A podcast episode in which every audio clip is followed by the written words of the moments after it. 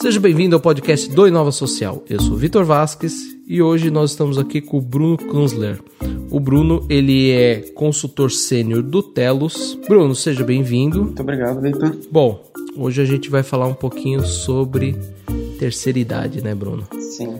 Vamos começar então com a, com a pergunta principal que eu acho assim desse cenário, que é o que, que mudou na terceira idade, né? Uhum. É, hoje, quando a gente fala terceira idade, ainda tem gente que pensa na vozinha tricotando, né? E hoje a gente tem um cenário muito diferente, até porque é, hoje a gente tem cinco gerações trabalhando juntas, a primeira vez na história que isso acontece. Isso aconteceu também porque as gerações mais, uh, mais antigas elas estão ainda atuando né, no mercado de trabalho e as mais novas estão entrando. Então, Bruno, quem que é o novo idoso? Vitor, essa é uma ótima pergunta. Eu acho que foi uma pergunta que, é, que foi acompanhando a gente ao longo do projeto. O nosso projeto ele começou com é, a ideia de entender um pouquinho melhor os, é, o cenário da pessoa idosa, enfim, aqui no Brasil, né? E tipo como essa pessoa vivia, o que ela fazia. E acho que para a gente foi, é, ao mesmo tempo que uma surpresa, enxergar uma realidade nova, assim, né? É, enfim, além dessa surpresa, tem também a surpresa de enxergar uma perspectiva muito diferente para o idoso no futuro, assim, sabe? Acho que hoje em dia é isso que você falou mesmo. A gente tem, enfim, tipo, cinco gerações é, tipo, trabalhando juntas. Essa pessoa idosa hoje, né?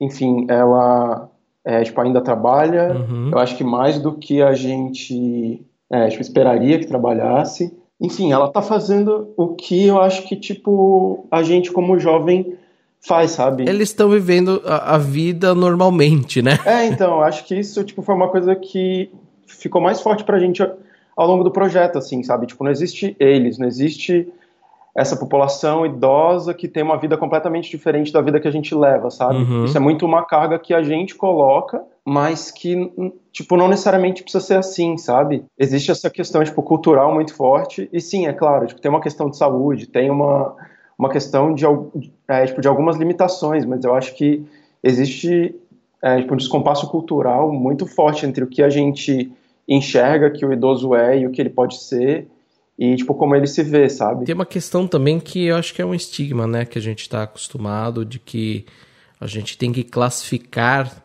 também a, a, as pessoas por alguma etiqueta, né? Então tem uhum. o idoso, o idoso ele precisa ser aquela pessoa que está fora do mercado de trabalho, enfim, que tem suas limitações, a gente sabe isso, alguns mais, outros menos. Mas enfim, eu, eu, digo que tem alguns idosos que estão até melhor do que eu. Então eu vejo alguns na academia, né? Bruno, a gente está falando muito aqui do projeto, projeto. Eu acho que vale a gente falar um pouquinho pro, pro ouvinte, né? O Bruno está trabalhando no Telos, o projeto Criando Novos Tempos, né? Só que é um projeto que, por questões contratuais, até de, de, de confidencialidade e tudo mais, a gente não vai conseguir falar muito, né? Mas voltando um pouquinho do, do dos idosos, a gente tem também uma faixa aí de, de idosos que são os, os estados, estados vulneráveis, uhum. né? O que, que, seria isso? O que a gente considerou como esse estado de é, tipo, vulnerabilidade social, né? A gente fez um recorte de um idoso que convive hoje com uma renda média de dois salários mínimos. E aí, quando você olha para esse idoso, ele tem uma realidade um pouquinho diferente do que o idoso mais, eu vou chamar assim, cool, talvez, que a gente, tipo, vê muito na mídia, né? Porque ele tem uma realidade, enfim, tipo, completamente diferente, né? Ele precisa muito de serviço público, ele precisa de um serviço público que, que muitas vezes não chega nele, porque, tipo, como a gente falou no começo, né? A gente, é, tipo, já tem hoje e vai começar a ter, tipo, cada vez mais idosos e se eu tenho mais pessoas idosas, elas vão necessitar de serviços é, públicos mais específicos, e hoje o Estado ainda não dá conta da demanda, né? Do, do simples é, tipo, número de pessoas.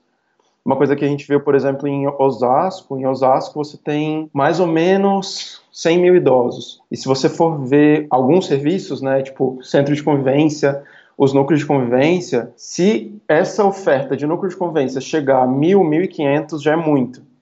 Então, assim, existe, existe um descompasso muito grande, sabe, desses espaços em que o idoso ele consegue usar, tipo, para conviver, para, enfim, tipo, para saúde, para educação, com o simples número de pessoas. Então, se você olha para esse idoso, ele tem uma realidade bastante diferente, assim. É, você falou numa coisa importante que é, você falou nos espaços de convivência, né? Sim. A gente não está preocupado com esse idoso também é só na questão da, da saúde, né? Eu digo, enfim, isso também influencia na saúde também, né? De, a gente tem estudos que mostram que o impacto é muito grande, né? Mas não é só isso, né? É, é, é esse idoso ele precisa, vamos dizer assim, ele precisa viver, né? Ele, ele precisa aproveitar. Exato, isso vem muito da, é, tipo, da questão cultural que a gente estava falando antes, né? Que você enxerga o idoso como alguém que, pô, vai ficar doente, vai ficar em casa, que não consegue se levantar e tal. Mas esse estágio é um estágio que chega, enfim, ou por razões, tipo, da vida, assim como chegaria, enfim, tipo, pra mim, para você, ou exatamente porque você exclui esse idoso da sociedade, sabe? E isso eu acho que foi uma das coisas que a gente, tipo, mais ouviu até de médico, de vários médicos falando que, pô, o meu trabalho como médico é, na verdade, mais fácil o mais difícil é o da assistente social, é, tipo, da psicóloga, que são elas que lidam com esse contexto social. E se você lida com o contexto social, você lida com a família, você lida com o amigo do idoso, você lida com é, tipo, a comunidade que acolhe esse idoso. E é justamente, eu acho que, tipo, nesses lugares em que existe o maior problema, né? Ou então o problema que gera vários outros. E que faz com que, tipo, quando esses outros problemas de saúde aconteçam, o idoso ele não tem o suporte que ele precisaria ter, ou que merece ter, né? Quando o idoso chega nessa faixa de idade, que a gente considera o idoso, né? A ideia seria, pelo menos a nossa geral, é que a gente chega nessa idade, a gente quer um pouco de descanso, quer aproveitar a vida, né? É, então, e, e isso foi uma outra coisa que a gente viu, né? Porque, é, tipo, até no começo da sua fala lá, você falou que, pô, hoje a gente tem os idosos, tipo, trabalhando cada vez mais, e, enfim, isso existe. Mas existem também muitos idosos que não querem mais trabalhar, sabe? Que, pô, tipo, eu já trabalhei 50 anos da minha vida, 55, 60 anos da minha vida, e, cara, eu não quero mais, sabe? Eu quero fazer uma outra coisa. E eu acho que é, é, tipo, exatamente nessa outra coisa que existem diversas oportunidades também, sabe? Então, pô, você fez uma coisa X ou Y, tipo, a sua vida inteira, e em um certo momento você quer trocar. E, pô, existe a oportunidade de você trocar, né? Assim como existe oportunidade para qualquer pessoa trocar o que faz da vida em uma determinada idade. Só que para isso acontecer, você precisa dos espaços, você precisa tipo, da consciência de que isso é, tipo, é uma possibilidade, sabe? Acho que a gente precisa enxergar essa possibilidade. E a gente, quando eu falo, é a gente que é, tipo, se coloca para trabalhar com a pessoa idosa, mas também o próprio idoso, sabe? Às vezes é uma mudança que ele também precisa ter. A gente, enfim, a gente fez diversas entrevistas e várias delas tipo, foram entrevistas em que a gente via tipo, muito claramente que é, tipo, a pessoa, enfim, ela tinha lá os seus 70, 75 anos e, tipo, para ela o que é, tipo, ela gostaria de fazer era só ficar exatamente como ela estava hoje, sabe? Muito naquela perspectiva do, ah, eu não quero piorar. E, cara, essa é uma, é uma perspectiva enfim, tipo, que dói, sabe? Que dói você ouvir, que com certeza dói você viver essa perspectiva. Então, eu acho que ao longo do projeto, enfim, ao, enfim, tipo, ao longo da nossa experiência, né, com essa população, foi muito de olhar de um outro jeito, sabe? É, para os nossos valores culturais, para os nossos preconceitos até, e a gente ia tentando reformular eles, né, e, e olhando para essa pessoa de uma forma diferente, também de certa maneira, tipo, dando a condição para que essa pessoa conseguisse se olhar de uma forma diferente também, né?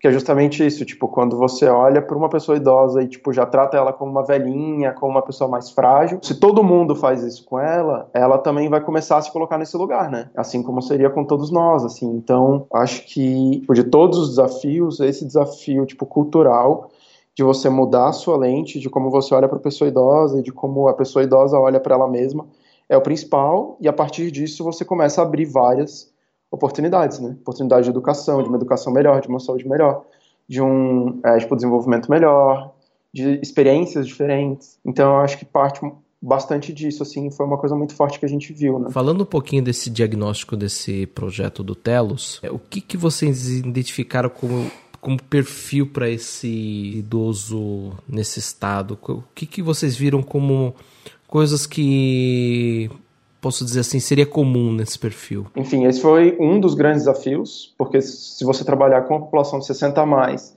você está trabalhando com pessoas muitíssimo diferentes, né? A gente, é, enfim, tipo, quando você se enfia nesse mundo, né? Como você entra nesse mundo, você vê que, cara, é a mesma coisa que você falar, tipo, da população, sei lá, 20 mais. ou de 20 a 40 anos. São pessoas completamente diferentes, dependendo do, enfim, tipo, do que elas vivem e de onde elas estão, né?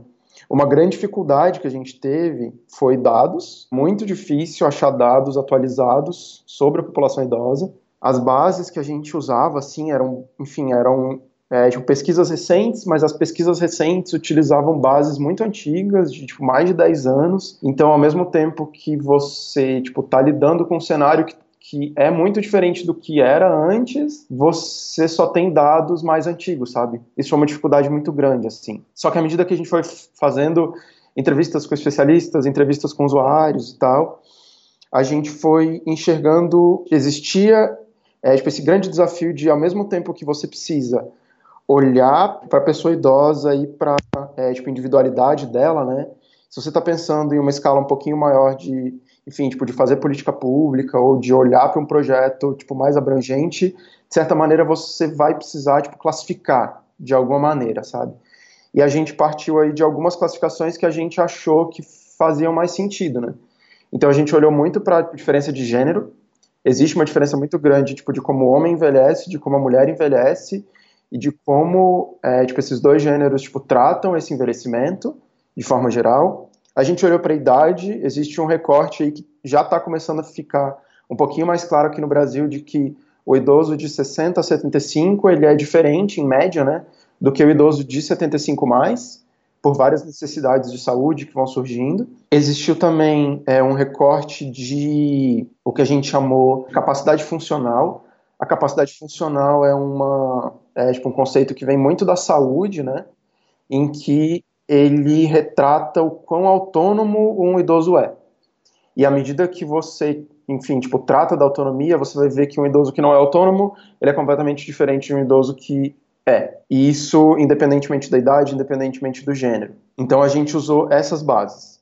Se você recorta nisso, né, então a gente cortou em gênero, a gente já tinha um recorte de renda, a gente cortou incapacidade funcional e a gente fez o recorte de idade. À medida que você faz isso, é, enfim, tipo, a gente chegou em oito perfis diferentes, e para cada um desses perfis você consegue ver que existem necessidades mais ou menos urgentes. E, tipo, ao longo da pesquisa e tal, a gente foi vendo que tipo, todas as necessidades elas são necessidades, e aqui no Brasil elas são urgentes, mas algumas são mais urgentes do que outras, né? Por exemplo, uma que ficou muito forte para a gente foi que existia uma necessidade muito grande de mais informações e um cuidado maior para as pessoas que dão suporte para a pessoa idosa, sabe? Tipo, principalmente para a pessoa idosa mais frágil. Isso acontece porque a pessoa que cuida da, é, tipo, da pessoa idosa mais frágil, que, enfim, tipo, é da família, às vezes é um idoso também, então é, sei lá, a sua mãe cuidando da sua avó e a sua mãe já é quase uma idosa, provavelmente. Se isso acontece, ela vai ter uma carga muito grande para cuidar da sua avó. Muitas vezes ela não tem informação para fazer isso direito, ou a sua avó também não tem informação sobre é, tipo, que cuidados que ela precisa, porque às vezes o sistema de saúde também não é muito bem preparado para isso. Então, assim, acho que o grande diagnóstico que a gente fez, e aí, tipo, cortando um pouquinho das várias particularidades, né, é que, cara, existe um rombo muito grande quando você está falando de tipo, política pública aqui no Brasil para essa população. E você tem várias necessidades, algumas mais, algumas menos específicas. Você tem tipo, muito poucos dados, então é difícil às vezes você fazer uma intervenção mais cirúrgica, assim, né? Vou chamar, porque é isso que os dados conseguem ajudar a gente a fazer também, né? É identificar uma situação muito específica de uma, determina, de uma determinada população. Então, não, enfim, é isso. Não sei se respondeu 100% a sua pergunta, mas acho que esse foi o, o grande enfim, as grandes dificuldades, os grandes cenários que a gente achou, sabe? É, eu queria só fazer um adendo aqui, né? Você falou muito da, da mãe cuidando da avó, né? Da, uhum. enfim, dos, desse acúmulo de idosos e funções, né? E se a gente pegar hoje os dados demográficos, tanto do Brasil quanto do mundo, em pouquíssimo tempo a gente vai ter cerca de 30% da população mundial sendo idosa. Então a gente vai ter isso cada vez mais comum, né? Exato. E eu acho que assim, eu acho que tem, tem uma coisa interessante. A gente falou aqui também da, de mãe e vó cuidando, né? Em nenhum momento a gente falou assim de pai ou, ou o pai cuidando do avô, né? E tem uma coisa que é que tem uma frase que a gente não, pôde abrir muito o projeto, mas tem uma frase que tem no projeto que eu achei muito interessante, que é a grande coisa de envelhecer é que você nunca perde todas as idades que já teve, né? É uma frase da Madeleine L'Engle. Essa frase é muito interessante porque ela tem duas questões aí, né? Quando a gente acumula todas essas, essas, idades também, a gente acumula um pouco. Eu vou chamar aqui de teimosia, mas a gente puder, poderia usar até uma, uma, uma, palavra um pouco mais suave. Porque a teimosia nem sempre também é ruim, né? Conheci, se acumula também conhecimento. E a gente acumula também os. Não, não vou chamar de preconceito, mas de pré-conceitos, né? Então, foi o que você falou, da mãe é, cuidando da avó, né? E o que, que vocês viram como o maior desafio nesses âmbitos, tanto no âmbito dos preconceitos, né? De que a gente eu pelo menos acredito que isso seja muito maior nessa faixa da população, né? Até porque a gente tem aí um, uma construção patriarcal e tudo mais. Uhum. E a próxima pergunta eu deixo assim que você terminar essa. Bom, é, enfim, tipo, de preconceito, vamos ver aqui o que, que ficou mais forte pra gente assim, ao longo do é, projeto. É mais de desafio, na verdade, que vocês sentiram para poder atuar até mesmo de poder, captar um diagnóstico dessa população. Porque eu sei que vocês fizeram várias entrevistas, né? Uhum. Com, com, com, o público, né? Sim. Então, o que, que vocês sentiram como maior desafio, até mesmo para poder. Eu sei que a gente tem muitos idosos que adoram contar história, mas a gente também tem aqueles que, que não querem contar, né? Sim. Se falando de uma população é, de um maior grau é, tipo, de vulnerabilidade, né? Uma enfim, uma dificuldade um pouquinho mais forte assim que a gente encontrou foi que, enfim, a gente ia em alguns lugares bem mais necessitados, assim, que você via que a pessoa idosa ela já estava numa situação é, tipo, um pouquinho mais frágil, né? E eu acho que é, tipo a percepção sobre as possibilidades dela, sabe? Eu acho que tipo isso foi o mais difícil assim de é, tipo justamente abrir talvez uma cabeça que por várias razões tipo é, tipo, foi sendo fechada ao longo da vida e, e até talvez por uma, necessidade de defesa, sabe? Então você, enfim, é, tipo, várias das perguntas que a gente fazia eram sobre o futuro, sobre o que você quer fazer, sobre os seus sonhos e tal. E em algumas vezes, e óbvio, né, tipo, não todas, mas em algumas vezes a gente via essa barreira do, de, cara, eu, tipo, não tenho mais esse sonho, não tenho mais essa vontade, não adianta me falar de uma coisa mais mais nova, sabe? Isso foi uma coisa que, tipo, doeu muito pra gente, né? Assim como eu, é, tipo, já falei um pouquinho antes.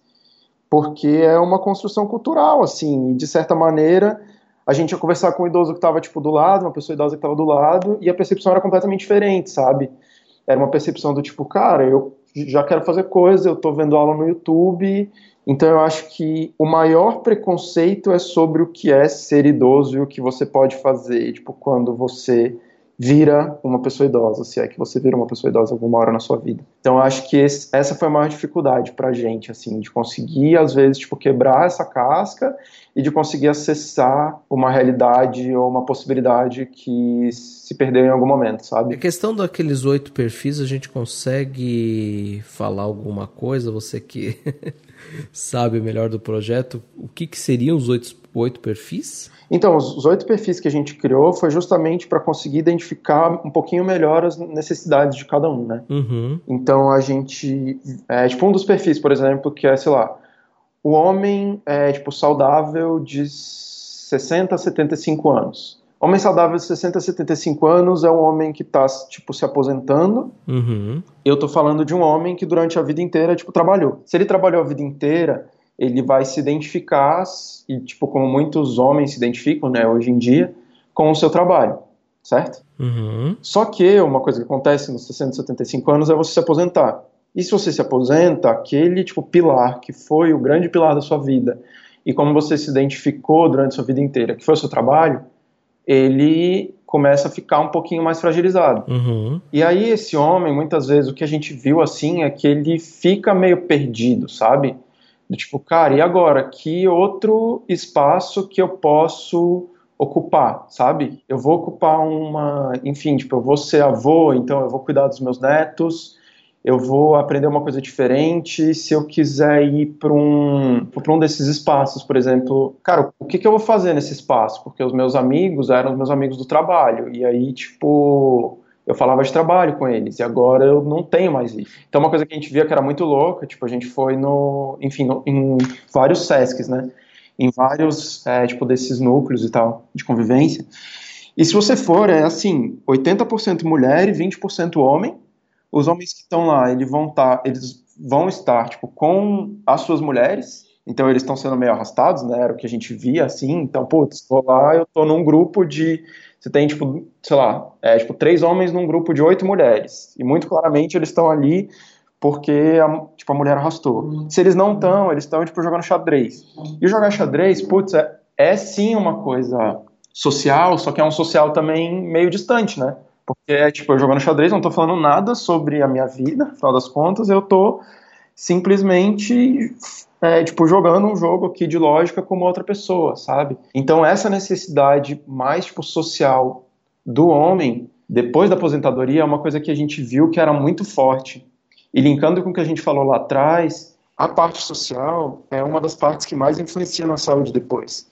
Então, se eu tenho um déficit nessa área, então, se o homem mais idoso ele começa a se isolar ele não sabe tipo como se apropriar dos espaços que estão em volta dele, ele começa a ficar mais sozinho, ele começa a ficar tipo, mais deprimido e aí você começa a ter o surgimento de várias outras coisas, sabe, de várias outras é, tipo fragilidades. Então, acho que esse é um exemplo muito claro, assim, e até, tipo, falando de mim mesmo, assim, sabe? Eu vejo isso, cara, no meu pai, nos pais de amigos, e isso acho que é uma coisa que a gente acaba não tipo, não se ligando muito, sabe? Uhum. E quando eu acho que, tipo, justamente é isso.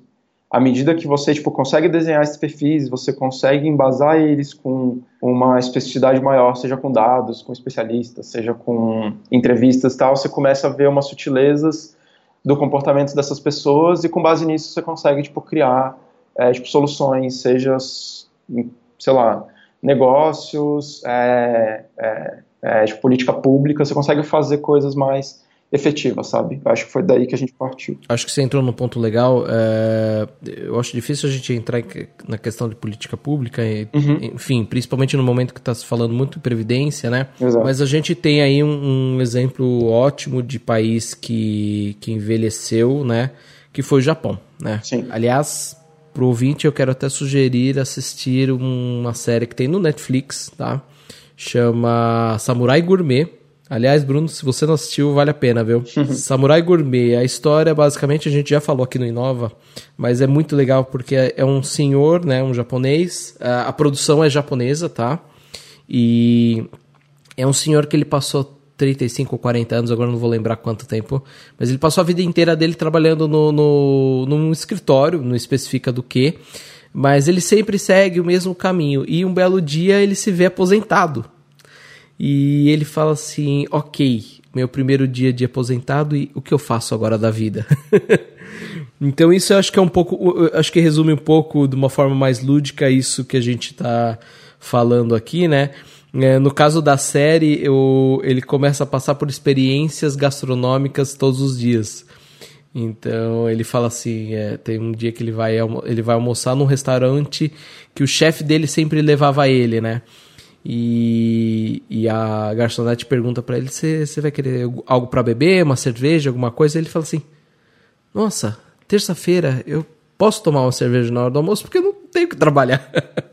então é um pouco dessa mudança né, de mentalidade. Mas o que, que vocês. A gente tem hoje uma perspectiva de envelhecimento muito grande né, do, do uhum. da população brasileira. O que, que vocês viram uh, que vale talvez a gente aprender com esses, com esses países que já estão ali na frente, né? Uhum. Uh, porque agora a tendência. Acho que o Brasil chegou no pico. Você, você pode até me corrigir, porque eu acho que você está mais imerso nesse conteúdo, mas eu acredito que o Brasil chegou no pico do, dos jovens, né? Agora a tendência é só a gente começar a envelhecer, né? Exato. É, acho que faz uns meses que a nossa pirâmide se inverteu, assim, oficialmente. Então a gente vai começar a ter mais pessoas idosas do que pessoas jovens. É, mas, tipo, voltando à pergunta, né, do Japão e de outros países e tal, acho que a China também já, já tá numa situação bastante parecida com a gente aqui no Brasil. Mas eu acho que das duas grandes lições assim que a gente teve olhando para o que outros países fizeram, uma é justamente eu acho que é, tipo a grande coisa que a gente está falando aqui até agora é o papel da comunidade, sabe? O papel das pessoas que, que estão em volta, sejam jovens, sejam outros idosos, sejam tipo crianças, de justamente tipo acolher essa pessoa, sabe? E do acolher, tipo, quando eu falo, é, tipo, não é não é você retirar é, tipo, a independência dessa pessoa, sabe? Não é você, tipo, ah, me dá a mão aqui, vem comigo. Mas justamente o respeitar a escolha, sabe? E o respeitar a voz, respeitar o lugar. Eu acho que isso é a base, porque é a partir daí que você faz, tipo, todo o resto, sabe? Se você não faz isso, se não existe esse lugar, essa voz e e tipo essa atividade do idoso, né? Tipo, quando a gente fala de um idoso mais ativo, não é só do idoso ativo que tipo vai correr no parque, sabe? Não é o idoso que viaja, é o idoso que tem uma voz ativa na comunidade em que ele está, que tem uma voz política, que tem uma voz social e ele consegue dar as opiniões dele consegue tipo colocar a realidade dele junto das outras realidades que existem ali, sabe? Tipo naquele corpo. Eu acho que se a gente for olhar para esses países, acho que esse, essa foi a principal coisa que aconteceu, sabe? Isso, inevitavelmente, eu acho e eu espero que inevitavelmente aconteça à medida que você tem um número maior de idosos. Porque se eu tenho um número maior de idosos, eu começo a conviver, seja eu, tipo, quem for, começo a conviver tipo, cada vez mais com essa realidade. E daí vai tipo, dos negócios, do governo e tipo, de todo mundo que está em volta, começar a tipo criar lugares em que você ouve essa pessoa idosa e você cria tipo as várias soluções que ela vai precisar para a vida dela, assim como a gente já cria para vários outros lugares, sabe? No Japão essa coisa da comunidade é muito forte, né? Então, de incluir o idoso em uma realidade normal, na verdade, a realidade do resto das pessoas, sabe? E não criar guetos. Isso foi uma coisa também que ficou muito forte, é, tipo, pra gente que é isso, de que, tipo, na ânsia de ajudar, você acaba, tipo, criando um espaço que é, tipo, só para idoso. E aí você exclui ele, sabe? E acho que não é essa a ideia, assim. Se a gente espera incluir essa pessoa e, enfim, tipo, na vida, né, tipo, social, você precisa incluir na vida social. E incluir na vida social é que ela esteja junto com pessoas mais jovens, com crianças, com outros idosos. E isso acho que foi uma coisa muito forte pra gente, observando, tipo, como era feito em vários outros países e experiências de sucesso, sabe? Bruno, é, bate-papo ele é rapidinho mesmo. Quem tá acostumado a escutar o podcast do Inova Social sabe disso. Enfim, fica o convite aqui pra gente, quando puder falar mais do, do projeto. é, não podemos dar spoiler, enfim, existem contratos, mas quando a gente puder falar mais do Criando Novos Tempos, acho que é super legal. Acho que a gente tem. É, aqui a gente teve acesso ao projeto, acho que. É, enfim, é uma coisa muito legal de, de, de, se falar mais. É o que a gente acabou de falar. Faz uns meses que a pirâmide inverteu, então eu acho que vale a voltar a falar sobre isso para a gente tentar conscientizar cada vez mais, porque é aquela coisa, né? Talvez é... todos nós somos jovens, né? Ou já fomos jovens, mas né? Pode ser que a gente não chegue a ser idoso. Então, quem já chegou sabe o quanto é difícil e o quanto é desafiador e vale aprender com eles também, né? Ser idoso é um privilégio, né? Bruno, muito obrigado. E o ouvinte, a gente se vê no próximo programa. Até lá. Tchau.